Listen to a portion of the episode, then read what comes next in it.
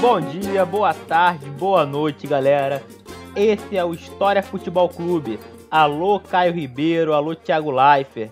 Estamos começando, inaugurando com muito prazer esse nosso primeiro episódio. Esse podcast, galera, vamos mostrar aqui que o futebol vai muito além das quatro linhas. Aqui a gente vai mostrar que o futebol que está inserido na sociedade, ele se mistura com a política, o futebol é democrático, o futebol é resistência, galera. E que ele não está na margem da sociedade. Tem uma galerinha aí, né, Caio Ribeiro, que acha que futebol e política não se misturam. E aqui a gente vai mostrar que se mistura sim. Que o futebol está, desde quando o futebol é futebol, desde quando essas novas regras, né, as regras mais modernas do futebol surgem na Inglaterra, lá em 1860, que o futebol e a política se relacionam, o futebol e a resistência se relacionam, e o futebol e a sociedade se relacionam. Eu sou o Genásio, sou graduando em História. Eu espero aí, depois da quarentena, consiga me formar. Só falta a monografia. Sou da Baixada Fluminense, de Nova Iguaçu. E estou, estou aqui para compor o História Futebol Clube. Galera, agora a gente vai tem o nosso componente aqui, o grande historiador em formação, o amigo Fábio Vitor. Fala aí, Fábio. Olá, galera. Meu nome é Fábio Vitor. Eu sou professor de História e graduando em formação aí, concluinte. E estaremos aqui no História FC, juntamente com o Genásio, o Lucas Genásio, apresentando essa plataforma, nessa plataforma é, conteúdos de história relacionados a futebol. A minha expectativa é gigante para mostrar para vocês que história e política história e futebol eles se relacionam a todo momento, desde que o mundo é mundo, desde que o futebol nasceu, ele sempre foi usado em diversos âmbitos da política e da história. Então, nossa, nossa intenção é mostrar isso da forma mais didática, da forma mais brincalhona e que vocês compreendam que o futebol vai muito além das quatro linhas. Enfim, eu estou muito feliz de estar participando desse projeto e que vocês prestigiem e sejam contemplados com esse conteúdo que façam vocês evoluir na análise futebolística de vocês.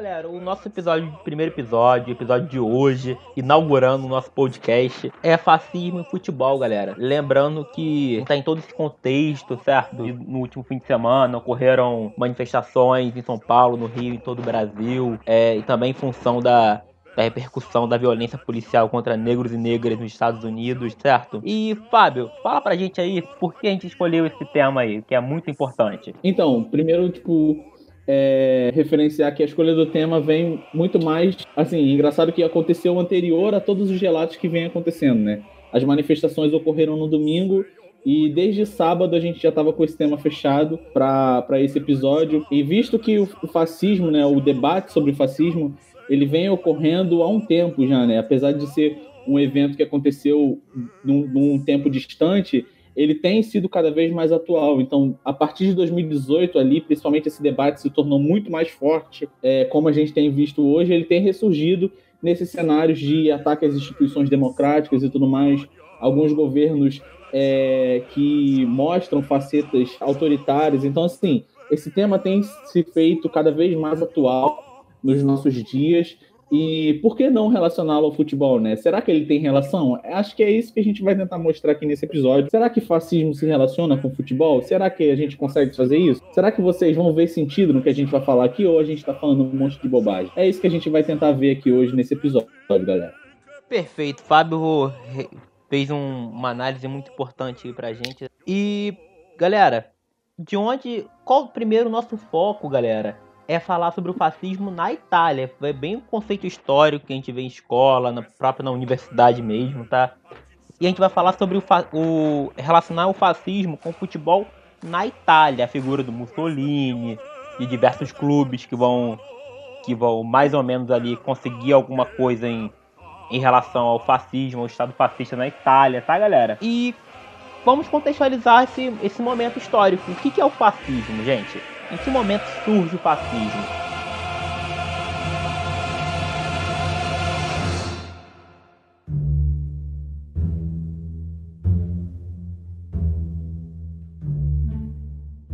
Então, galera, a gente. O nosso foco do episódio, galera, esse primeiro episódio, é sobre o fascismo e o futebol, mas na Itália, bem aula de história que a gente vai dar bem rapidamente para entender muito bem o que é o fascismo. Gente, o fascismo foi um movimento político ali de extrema direita, vale salientar isso, galera.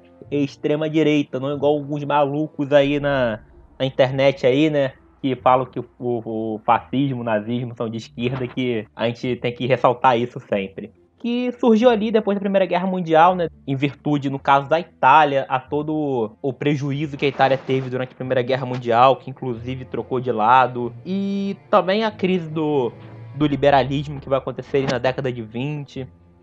E o fascismo ele vai ter uma grande importância, porque na Itália, por mais que ele tenha surgido através de vieses democráticos, ou seja, de as pessoas elegeram, quiseram fascismo, bem como na Alemanha com Hitler. O, o Mussolini ele vai criar uma milícia armada, que são os camisas negras, né? Que fazer lá a marcha sobre Roma. E que bem ou mal vai pressionar ali o, os governantes da Itália, no caso o rei Vítor Emanuel III, para dar uma, um cargo político, no caso ao Mussolini e aos fascistas. A partir desse momento, o, o fascismo que vai ser todo elaborado pelo Mussolini, pelos fascistas na Itália, né, vai ser um, um movimento ali de fechamento de congresso, fim da liberdade civil e política, aos poucos. Vai se instituir um corporativismo bem bem interessante que na tentativa de conquistar o trabalhador o operário para ele não se revoltar no caso contra as normas vigentes, né, gente? Lembrando que ali também tem o, tem o socialismo também dando certo ali na União Soviética, muito próximo da Itália. Então o mundo tá um, tá um caos nessa na década de 20, né? E o, o Mussolini, ele vai ser um cara que, que vai usar muito bem o aparelho estatal, vai promulgar um Estado forte, e ele vai utilizar o futebol como, como uma máquina de propaganda que é muito importante a propaganda no fascismo, certo, gente? Fábio Vitor, fale um pouquinho sobre a figura do Mussolini, então, pra gente. Então, Genásio, principalmente, é, uma característica principal do, do movimento fascista é exatamente um poder centralizado numa figura única, num poder forte centralizado numa figura que maneja esse poder. Então, Mussolini, como primeiro-ministro a partir da década de 20, mais precisamente no ano 1922, ele centralizou esse poder nas mãos e desenhou, como você muito bem disse, essa figura do fascismo, esse movimento ideológico fascista, que visava, obviamente, sobrepor é, classes da sociedade sobre outras, muito menores, muito mais inferiores, supostamente, né, segundo eles. Então, é, Mussolini é a, o, o centro de uma figura do poder que é, mostrava a, a, a faceta da ideologia fascista é, dentro da Itália. Então, assim, mediante essa centralização do poder, a atuação desse cara era vista em diversos setores da sociedade. Principalmente, e aí é o nosso foco aqui, ele agiu, de certa forma, muito bem estrategicamente nos âmbitos do futebol para que a ideologia fascista, o movimento fascista, tivesse tanto sucesso e se propagasse pelo mundo inteiro, principalmente nas diversas regiões da Itália, que era o foco principal, né? Era uma Itália forte, fortificada, mediante um movimento preso no poder de uma, de uma pessoa só. Então, Mussolini era a personificação do poder nesse, nessa Itália fascista da década de 20, no início da década de 20. O... É muito importante, galera, que a gente tenha ciência de uma coisa. O futebol ele é sempre utilizado para seus meios propagandistas, para exaltar o regime. A gente vê aí no Brasil, na, na ditadura militar, que a Copa de, 30, de 70 foi, foi muito usada pelo regime, pela ditadura militar. Só que na Itália, o Mussolini, primeiramente, ele não gostava de futebol. O Mussolini, ele, claro, percebia que os italianos adoravam futebol, mas ele preferia ali a esgrima, a natação. E o Mussolini, ele desde o, desde o início, né, ele tenta até uma forma de nacionalizar o futebol, porque o futebol ele surgiu vamos colocar aí entre aspas, né, gente? Surgiu na Inglaterra e ele não queria ter essa influência internacional na, na Itália. Ele tenta até criar a, um outro esporte, a volata, que seria um misto de futebol na areia, que não deu muito certo. Que ele percebeu ali que ele não poderia tirar essa paixão dos italianos pelo futebol. É até engraçado, nessa questão pontuada pelo Genásio, da pouca simpatia de, de Mussolini com o futebol, e aí a tentativa de uma criação de um novo futebol, né, um futebol tipicamente italiano, que é uma questão é, conceitual do fascismo, que é, é uma discussão assim enorme, muito complexa,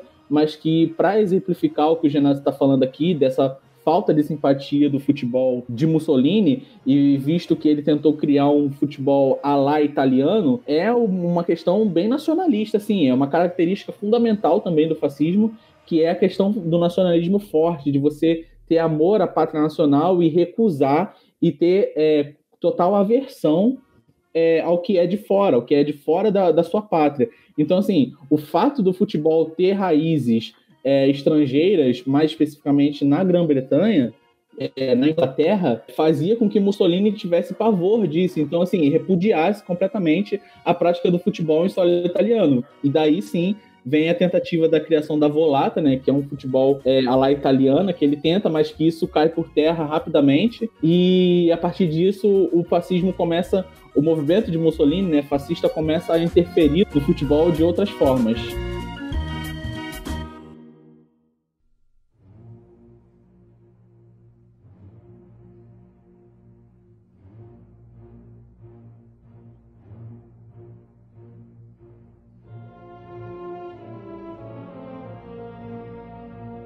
Gente, a gente tem que deixar claro que o futebol italiano, como a gente conhece hoje com uma Série A, com 20 clubes, é, disputando todos contra todos, em formato de liga, ela não existia. O futebol na Itália, até 1928, ele era, uma, era regional, bem como é no Brasil, foi muito tempo na Espanha. Era uma, eram ligas regionais que no, no, final da temporada os clubes se, se enfrentavam para definir o, digamos, o, o, campeão italiano. Certo, Fábio Vitor? Não, exatamente. É, a gente tem vários exemplos desse tipo de futebol que a gente desconhece hoje, né? A gente conhece o futebol hoje com ligas, tipo, muito fortalecidas, com muitos clubes e tudo mais, diversas séries, né? É, com quesitos de rebaixamento e tudo mais. Mas, exatamente como você disse, o futebol na, na, Itália era regional. Então, assim, a gente tem exemplos disso no Brasil, principalmente. Por exemplo, é, no Rio de Janeiro, a liga era exatamente, estritamente regional, assim. É, no Brasil como um todo, assim, a Liga Paulista era uma liga estritamente regional. Então, não havia é, é os confrontos entre clubes do Rio e clubes de São Paulo, por exemplo. O que aconteciam eram é, confrontos regionais entre clubes do Rio de Janeiro e, e somente clubes de São Paulo. Então, por exemplo, nós temos exemplos é, da Liga do Rio de Janeiro é, a partir de da década de 20, com o Vasco como um dos protagonistas na luta racial e tudo mais, é, Flamengo e Botafogo já como clubes é, estruturados, muito pela questão do remo também, é, do, do esporte remo, né? que esses clubes também eram pioneiros. Então, assim, nós vemos uma preponderância do Serrano Futebol Clube, por exemplo, do time de Petrópolis, então, assim, nós temos um destaque muito grande da mídia é, pelo Serrano Futebol Clube de Petrópolis. Então, as ligas, um exemplo disso, do que, de como era na Itália, as ligas eram estritamente regionais, assim, os clubes se, se enfrentavam regionalmente. É, isso para exemplificar o que acontecia na Itália. Então, a Itália era exatamente assim, dessa forma, entendeu? Exatamente isso. E para ter a única diferença que na Itália eles ainda se enfrentavam no final do ano para um, um confronto, digamos. Por exemplo, em muitas temporadas tinham quatro grupos de 12 times, então eram 48 times pelo menos na, a gente pode dizer que seria uma primeira divisão. E surgiu muitos times campeões que não que digamos não seriam campeões hoje, como o glorioso Provertelli. Vocês provavelmente nem ouviram falar do Provertelli, nem eu, na verdade, eu soube quando estávamos montando esse, esse episódio. E o Provercelli ele vai ser um ele vai ser sete vezes campeão italiano antes da formação dessa da Série A. Seria uma algo mais da Série A moderna, coisa que o Provercelli nem nem na primeira divisão está mais, né, gente?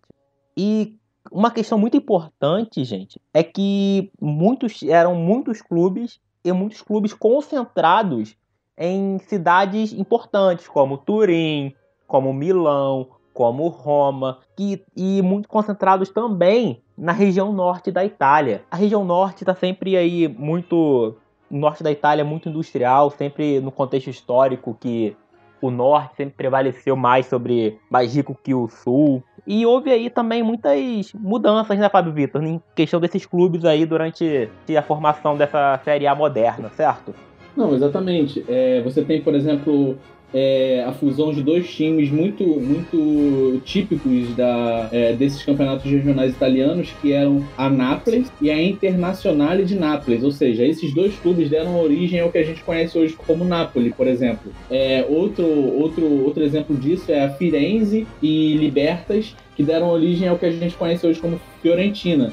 Então, assim, nós temos esses exemplos são muito comuns nesse, nesse período que a gente está discutindo de interferência do fascismo. Ou seja, a partir do momento que Mussolini começa a entender que o futebol pode se tornar uma ferramenta de, de concretização do regime fascista na Itália, de levando propaganda, de é, disseminando as ideias fascistas pela Itália, ele começa a suprimir essas ligas regionais e a gente começa a ver times que eram completamente é, típicos da época se fundindo se unindo e formando times é, mais famosos do que a gente conhece hoje. E aí sim nós veremos a criação da famosa Série A, né? Que é uma liga nacional, entendeu? Então, a, a principal proposta que esse, essa fusão de times, isso que a gente está discutindo agora, ela nasce, ela culmina, na verdade, ela termina com a criação da Liga Nacional Série A, que a gente conhece hoje, com 20 times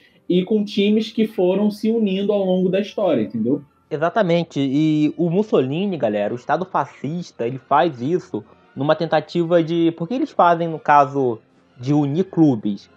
E tentar tirar um pouco do, da concentração de clubes do norte, muito rico, muito industrial. É nessa tentativa de, digamos, a grosso modo, sei que estou sendo muito anacrônico, democratizar o futebol. Claro que não existe democracia no fascismo, né, gente? Mas uma forma de levar os times para o sul da Itália. Por exemplo, vai ter times como a Bari, como o Napoli, Roma e Lazio, que são ali do centro, do centro-sul também, e vão começar a ter notoriedade no cenário, no cenário nacional e participando ativamente. Para fim de exemplo, galera, na primeira liga, primeira temporada da liga, lá em 29, tinham apenas três times da região centro-sul, que era a Roma, a Lazio e a Nápoles ali no final do, dos últimos anos do fascismo já tem a, a, presença de pelo menos aí mais três times, a Fiorentina, é, a Bari, tem mais um agora que fugiu o nome, mas enfim, a gente tem que destacar o seguinte, gente, a gente tá falando do centro-sul da Itália,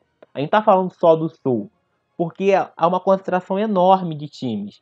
Então, quando a, o Estado fascista intervém na liga, ele começa a proibir, por exemplo, a formação de dois times por cidade, dois, três, quatro, cinco times por cidade. Depois de toda essa formação da liga, a gente vai falar um pouco mais daqui a pouco, é só três cidades aí que vão ter mais de um time, que vai ser Turim com Juventus e, e Inter e Juventus Torino, desculpa, Milão com a Inter e, e o Milan e Roma com Roma e Lazio.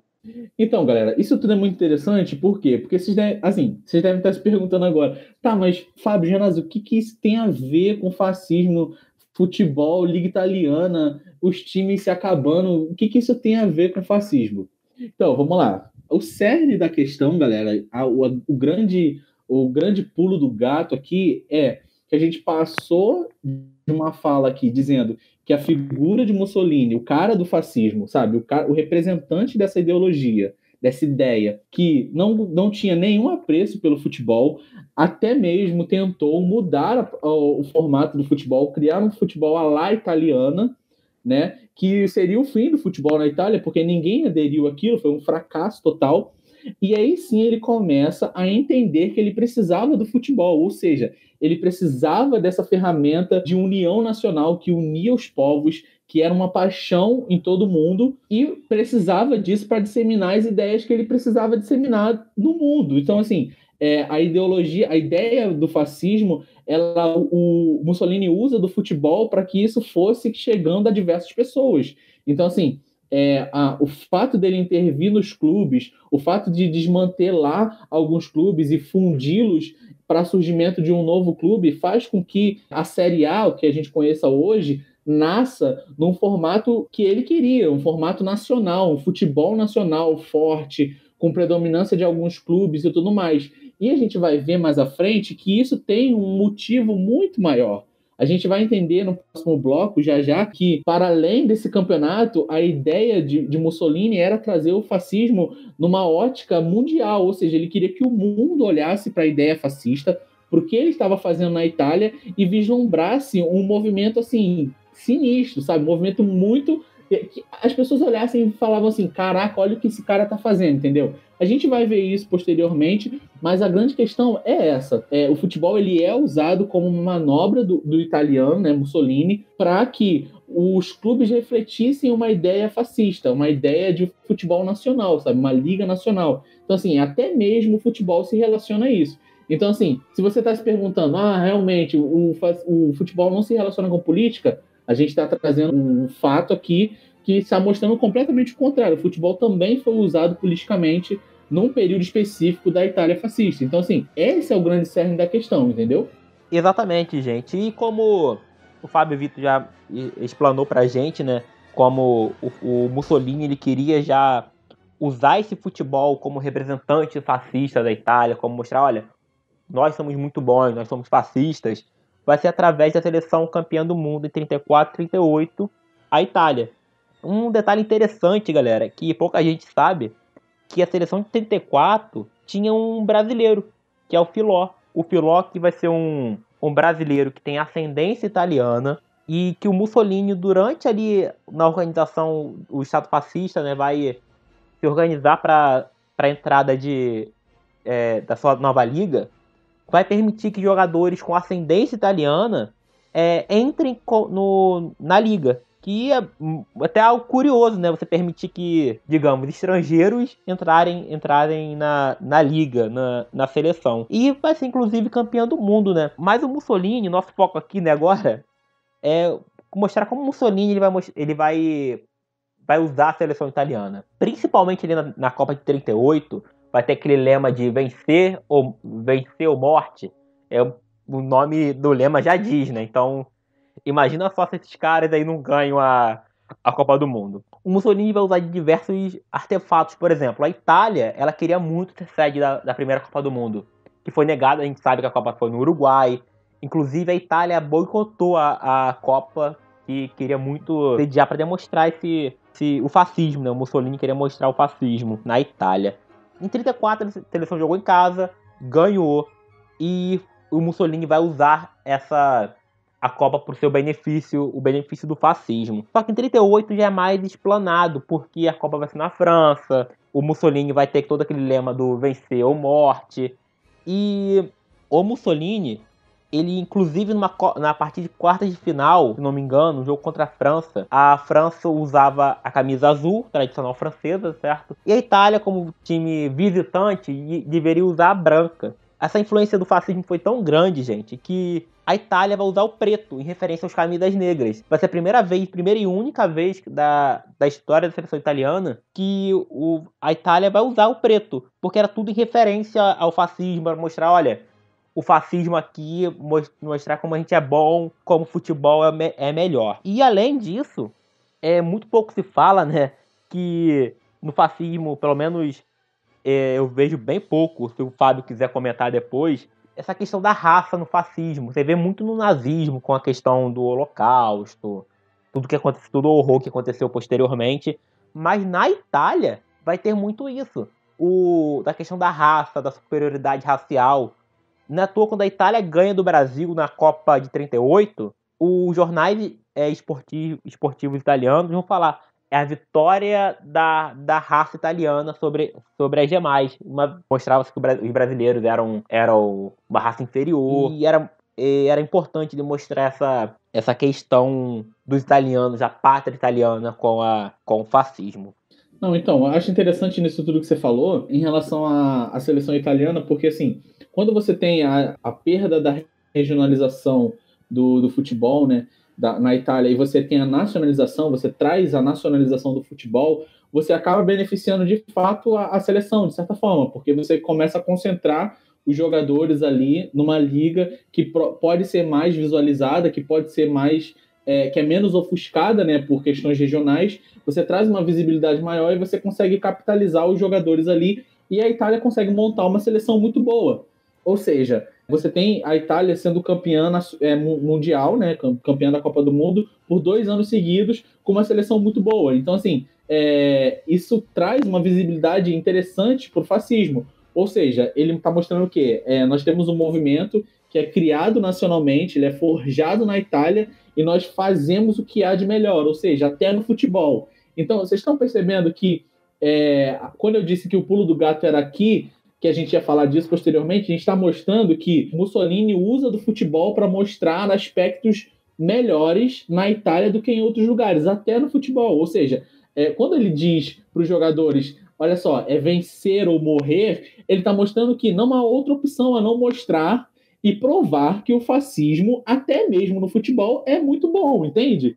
Então, assim, é, isso diz muito pra gente, tá entendendo? Tipo, não é só uma fala emblemática de um ditador, de um, de um primeiro-ministro de uma, de, um, de uma nação, falando para os jogadores de futebol, sabe? É o cara tentando afirmar que o movimento político que acontece no país, que também interfere no futebol, precisa provar que ele é melhor do que os outros. Então, assim, isso não é à toa, sabe? Então, se isso não é mostrar que futebol e política, e futebol e fascismo se relacionam, se relacionaram na Itália fascista da década de 20, a partir da década de 20, assim, eu não sei mais o que é, né? A verdade é essa. Então, assim, se a Itália se beneficia nesse sentido, claramente. Então, isso é muito interessante de vislumbrar, sabe? De ver. Isso é muito interessante.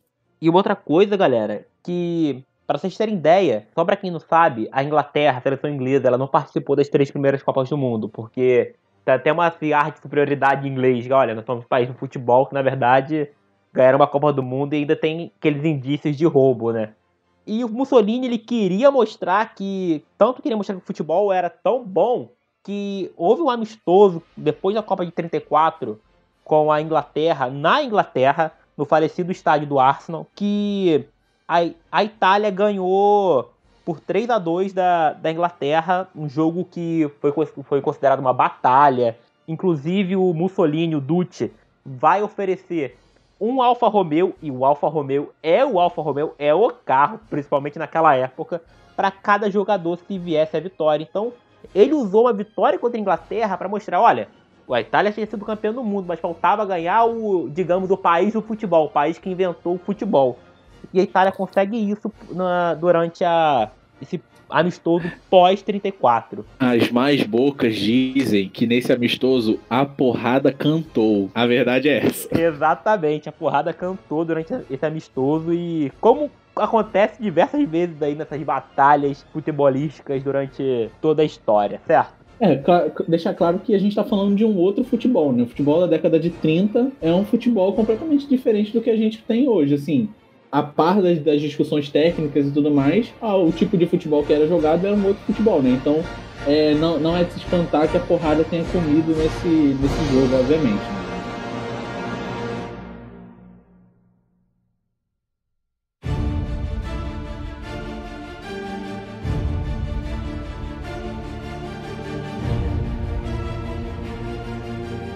E agora, galera, já caminhando para o último bloco, para as considerações finais daqui a pouco, né?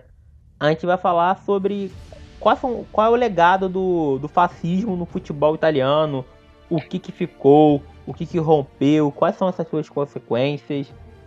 E a gente tem que ter uma ideia do seguinte: primeiro, os times vão continuar sendo muito fortes, não vão haver, vão ser pouquíssimas cidades que vão ter mais de um time, como a gente já citou, Turim, Milão e Roma, que vão ter mais de um time na cidade a maioria das cidades italianas tem um time só. E Gênua também, tá?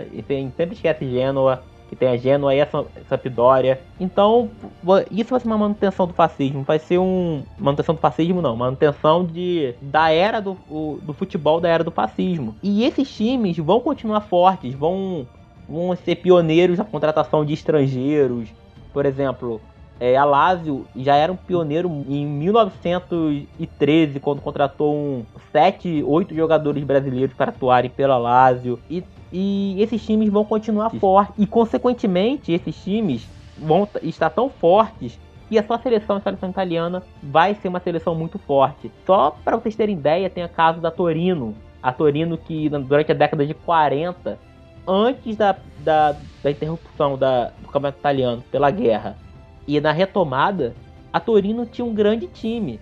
A Torino, não falha a memória, foi cinco vezes campeã italiana seguida.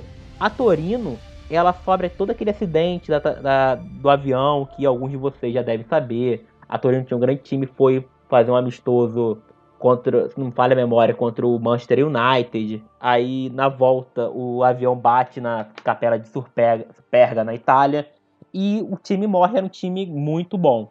E esse time era a base da seleção italiana que ia disputar a Copa de 50 no Brasil. Então, bem, se não fosse, claro que a gente, como historiadores, né, a gente não pode falar que, olha, e se? Mas a Itália chegaria, na Copa de 50 como uma das favoritas, como a candidata a ganhar. E não, não aconteceu pelo, pelo infeliz acidente que, que ocorre com o time da Torino e era um time muito forte, muito conhecido até hoje, se fala com um dos melhores times do mundo. E além disso, gente, dessa seleção forte, dessa manutenção de times, times fortes, se manifesta até hoje com uma, com uma liga sendo uma das primeiras a se tornar esse, esse aspecto de liga de todos contra todos. Muitos times, essa relação de política com os times vão, vai estar muito presente. Por exemplo, a Nápoles, a Nápoles tinha um presidente, o Aquile Lauro. Aquile Lauro era um cara que fez a sua fortuna durante a era, a era fascista. E no posterior, ele vai colocar todo esse investimento na Nápoles. A Nápoles que inclusive vai, vai ter esses frutos quando contrata o Maradona, que vai ser esse time que a gente conhece hoje muito por causa do Maradona e muito por causa de, do dinheiro que o Aquile Lauro vai fazer, vai, vai juntar, vai criar sua fortuna no, durante a era fascista. Além da. Uma curiosidade, uma curiosidade em relação a isso que você está falando, Genásio, aí eu peço perdão por te interromper, mas só para não esquecer, é sobre o que você falou da, da questão da Lazio, dos brasileiros que foram contratados na, na década de 1910, por exemplo, 1920. É, a Lazio tinha um torcedor é, muito assim típico, né? Que era um general fascista, Jorge Vaccaro, que teve grande influência em não fazer com que a Lazio se fundisse com outros clubes de Roma nessa, nesse desmantelamento dos clubes ali a partir da década de 20 na era fascista. Então, assim, você vê que não à toa a Lazio conseguiu sobreviver a isso pela interferência de um general fascista. Ou seja, será que não tem influência política no futebol? Acho que não. Exatamente como o Fábio disse. E a gente vai falar um pouquinho sobre, sobre a Lazio daqui a pouco, porque que a, a Lazio tem essa. A torcida da Lazio tem esses aspectos neofascistas, tá, gente? E a política na, com relação com os times italianos vai estar muito presente até os dias de hoje. Vamos relembrar um pouco lá do Silvio Berlusconi, que o Silvio Berlusconi foi um cara que já foi, foi primeiro-ministro, foi que conseguiu ser primeiro-ministro, inclusive por ter criado um time megalomaníaco da, do Milan, que é por muitos foi por muitos assim da minha época e da época inclusive do Fábio cantou a gente com aquele timaço que tinha o Dida, que tinha é, o Gatuso, é, enfim, vai falhar a memória agora porque a gente tem tempo, né, gente? Não pode deixar um, um, um episódio muito muito grande. Vai o Milan vai se construir essa riqueza, esse timaço do Milan através do dinheiro do Berlusconi, que vai ter diversos acordos com a máfia italiana. Enfim, então a política vai estar muito associada ao futebol até hoje. E tem muitos times na, na Itália, muitos do Sul também, inclusive, que se relacionam da, com essas famílias políticas. Não, então, uma questão interessante sobre isso é mostrar também que aquele equilíbrio, é, pseudo-equilíbrio né, criado é, com, a, é, com a, o surgimento da Série A, né, da Liga Nacional Italiana, é, de, não deixando tantos clubes é, no norte e poucos clubes no sul, isso vai caindo por terra um pouco, porque, por exemplo, a título de exemplo, né, nós vemos os dados da os times da, da, da última liga italiana, nós temos apenas sete clubes do sul da Itália, ou seja, o restante são todos clubes do norte. Então você ainda continua tendo uma, predominância dos clubes da região norte no campeonato italiano. Ou seja, você só tem Lazio, Roma, Napoli, Lecce, Cagliari e Fiorentina. São seis clubes, não são sete. São seis clubes apenas do, da, da região sul no campeonato italiano. Ou seja, aquele pseudo-equilíbrio criado no, no, no, regime fascista não existe mais. Ou seja, é, a maioria dos clubes do sul é, passam dificuldade na série B e C do campeonato. Então, assim, é, essa é uma curiosidade interessante de ver que aquele campeonato vai mudando ao longo do tempo, aquele campeonato nacional criado vai perdendo algumas características e vai tomando uma nova forma. Exatamente, gente. E também tem a questão da, da representatividade política entre as torcidas italianas. Em 2015, se não me falha a memória, 2014, a polícia italiana ela fez um levantamento sobre a posição política da, dessas torcidas, desses ultras, de times bem populares da Itália. Pelo menos ali pouco 25% do 26, quase 30% dos, das torcidas, elas se alinham ao espectro político da direita e da extrema direita. Muito no caso também da questão da Lazio, o caso, é o caso mais famoso. A, gente, a gente tem que deixar claro o seguinte: não é a torcida da Lazio toda que faz essa, essa, esses aspectos é, neofascistas, tá, gente? É muito marcado pelos irredutíveis, os irredutíveis são, são um grupo de ultras, são os, os, torcedores mais exaltados da Lazio, que ficam normalmente ali atrás do, do gol. E eles se declaram neofascistas, eles se declaram fascistas. Não é à toa que quando o caso mais conhecido aí, que é o Di Canio, Di Canio é um atacante, se não me falha a memória, né, que jogou no, ídolo na Lazio, ele comemorava os gols com fazendo a saluto italiani, que é uma saudação fascista italiana. A torcida, os irredutíveis têm esses tem um histórico aí de, de racismo, de xenofobia, de, de antissemitismo. É, até quando, quando joga contra a Roma, seu principal rival. Teve um clássico em 2015 que os irredutíveis fizeram uma série de, de adesivos da Anne Frank com, com a camisa da Roma. Então, para eles é tudo normal ser antissemita, ser, se declarar neofascista. Certo, Fábio Vitor? E também tem a, o contrário disso, né? Que é um caso muito conhecido aí por nós, por todos nós, né? Que é da Livorno. Então, o Livorno tem, tem características muito próprias dele, né? De ir na contramão é, de, do movimento fascista, da apologia aos movimentos de extrema-direita na Itália. Isso numa, num contexto do estádio em si. Então, assim, o Livorno é um time que é, que é criado numa cidade é onde o Partido Comunista Italiano foi fundado na década de 20. Então, assim, ele mantém uma, umas raízes de símbolos e de entendimentos num espectro mais à esquerda da, da, política. Então, um exemplo muito claro disso é que até hoje eles comemoram com faixas e símbolos no estádio o aniversário de Joseph Stalin. Então, assim, um, uma, um símbolo claro de um, do, do movimento comunista que tem ligação direta com a cidade onde Livorno foi criado. Então, assim, as raízes do, do clube vão na contramão dessa questão mais é, da ultradireita, da extrema-direita neofascista da Itália. Então, o, o, Livorno é um clube que, que vive um altos e baixos na, na Série A, né? Vira e mexe é rebaixado e volta à Série A, mas mesmo assim, no, no aspecto da torcida, no aspecto é, dos torcedores, assim, é muito forte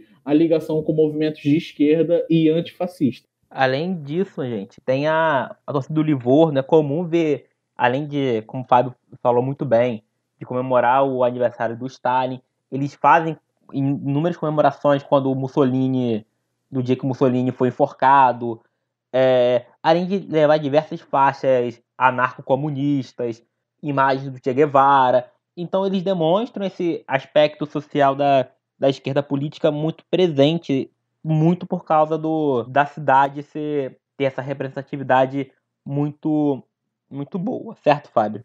O que é mais interessante nisso tudo é que é, o, os códigos e os símbolos estão muito presos assim à mentalidade da, da galera. Então, assim, o fato do, do, clube ter sido criado numa cidade onde o Partido Comunista se desenvolveu, é, essas ideias estão muito entrelaçadas. assim. Então, as pessoas já crescem imersos nessa realidade de um, de um clube de resistência, de uma torcida de resistência contra o movimento neofascista, entendeu?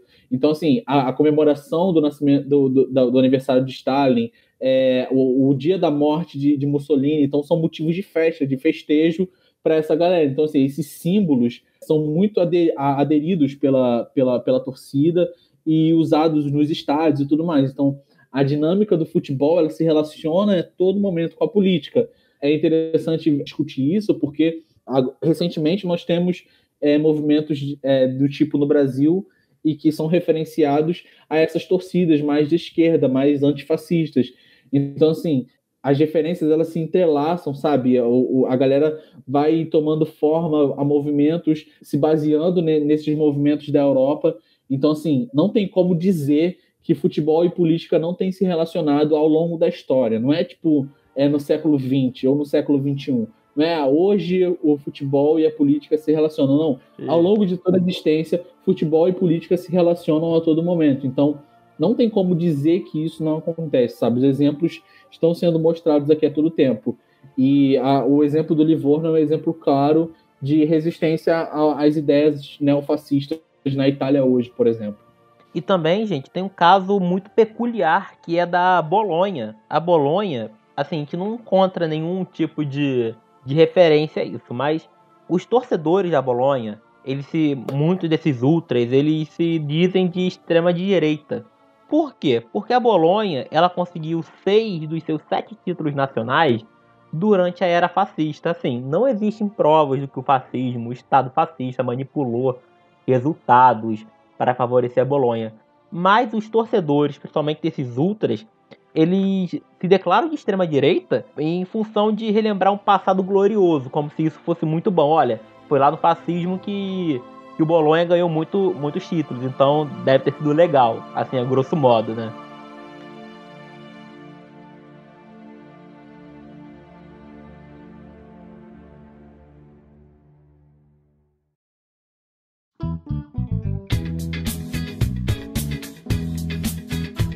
Então, pessoal, é, eu espero que esse episódio tenha sido bem proveitoso para vocês, no sentido de esclarecer é, o relacionamento é, bem próximo entre futebol e política, estritamente, especificamente na Itália fascista a partir da década de 20. Então, assim, que isso abra novos horizontes a vocês na análise futebolística de vocês, de que a gente entenda hoje principalmente hoje, né, nesse cenário, o futebol como ferramenta importante de, de atuação política.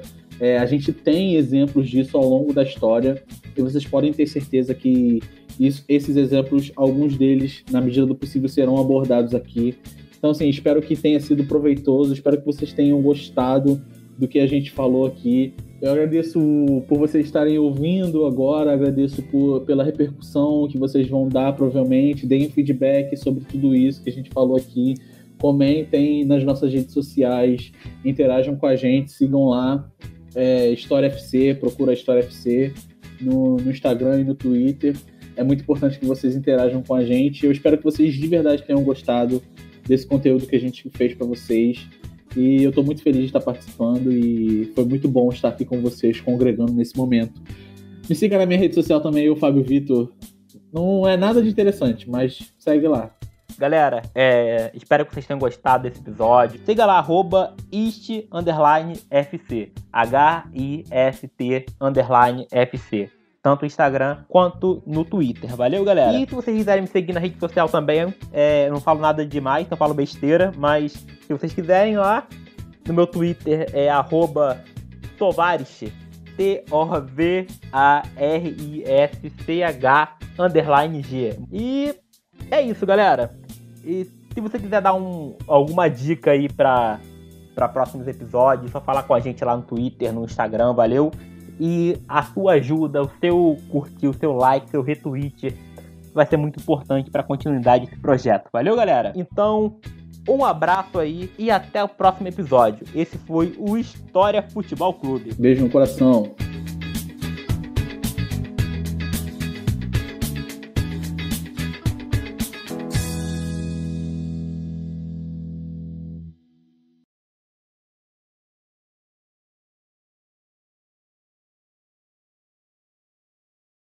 Agora a gente vai apresentar um cara, um cara inteligente pra caramba, um cara amante de gatos, um tal desse Fábio Vitor. Se ele não ele vai cortar isso, obviamente, porque eu não vou me sujeitar a esse papel. Convenhamos. Ei, vai lá, Fábio Vitor. Volta, volta na apresentação, volta na apresentação. Apresentou da onde, cara? Tô na apresentação, Genásio. Essa merda de gato, que tá de sacanagem? não gostei.